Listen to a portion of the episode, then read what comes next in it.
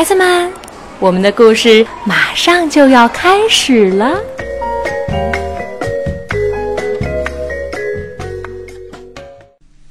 小朋友们，大家好，我是开心妈妈，在南京为你讲故事。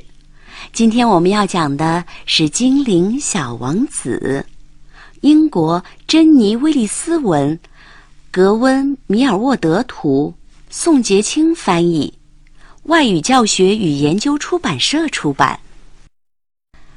故事发生在我们的童年。那年夏天。我们待在爷爷奶奶家。爷爷家的小屋里有一顶帐篷。爷爷说：“你们可以搭起帐篷，在星空下露营。”这个主意可真棒。夜幕降临，爷爷奶奶对我们说：“晚安了，小宝贝儿。”我们一向都睡在屋子里，有柔和的灯光相伴。可是现在，帐篷里这么黑，不敢睡觉，可怎么办呢？我打开了手电筒，不要，姐姐说，这样会招来爬爬虫。帐篷上果然有一个模糊的黑影，一个甲壳虫似的东西爬进了帐篷。姐姐尖叫着，手忙脚乱的一阵乱拍。等一下，那好像不是甲壳虫啊，那是一个跟甲壳虫一般大的小男孩儿。他看着我们，哼唱起了摇篮曲。我是小小世界的精灵小王子，爬爬蠕虫和嗡嗡飞虫都是我的臣民。我的王国是黑夜里的魔法世界。来呀，来呀，来吧，快跟我来吧！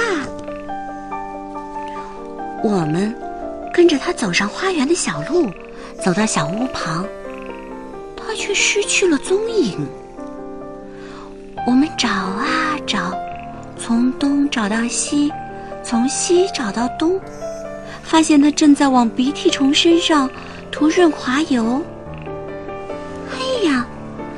姐姐惊讶地说：“嗯，怎么会喜欢爬爬虫呢？”精灵小王子说：“为什么你们不喜欢爬爬虫？爬爬虫们给田地松土，种子才能发芽；它们在植物间穿梭，庄稼才能长大。”我们是多么需要他们啊！来呀，来吧，快跟我来吧！我们继续跟着小小世界的精灵小王子走啊走。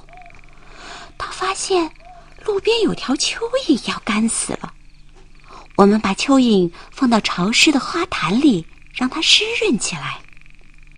他发现有条毛毛虫被困在了瓶子底下了，我们就把瓶子移开，把毛毛虫放出来。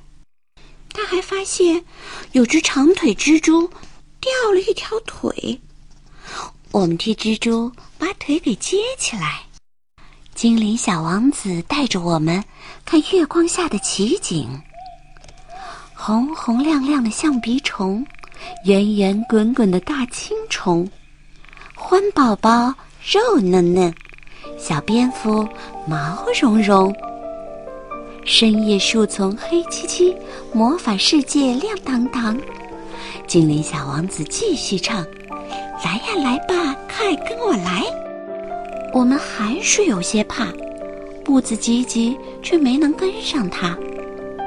哎呀，不好了！精灵小王子他掉进池塘了。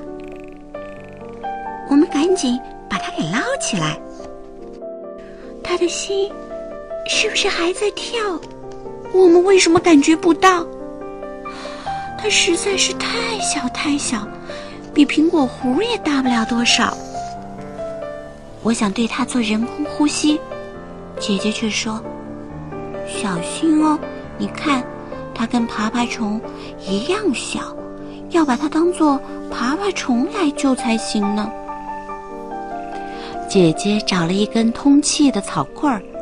比爷爷的胡须还要细，他把草棍儿放在了精灵小王子的嘴边，对我说：“你捏他的鼻子，我来小口的给他吹气。”我捏鼻子，他吹气；他捏鼻子，我吹气。精灵小王子终于喘了口气，抬身坐起来了。他死里逃生，望着我们笑眯眯。我们把它轻轻地放在小床上，它颤抖的声音充满了感激。感谢你们对小生命的爱，我想请你们。做我们的女王，你们愿意不愿意？愿意，愿意。我们回答。但是小男子汉，你现在需要休息，晚安，快快休息。第二天，我们早早醒来，要赶在爸爸接我们回家之前去向精灵小王子告别。先到的姐姐蹲在精灵小王子的床前。她把头埋在双手里，是那么伤心。在我们眼前，只有王冠、斗篷，还有一具干瘪的躯壳。精灵小王子已经没了踪迹。去拿一个火柴盒，姐姐哭着说：“再拿一把小铲子。”我们把火柴盒。埋在一株金盏花下。我们正要转身离开，有个小东西飞过来，飞呀飞呀，落在了姐姐的手心里。